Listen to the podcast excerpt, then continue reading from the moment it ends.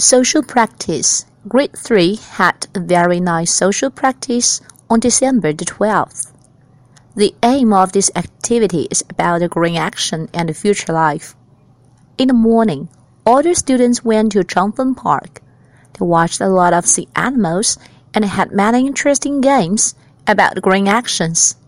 Through games, kids learned how to protect the environment. In the afternoon, students went to Future Museum to know more about the future life. At the museum, they saw much high-tech knowledge and imagined a lot about the future. Our green actions refer to our future life. We do hope all the students can focus on our environment and life.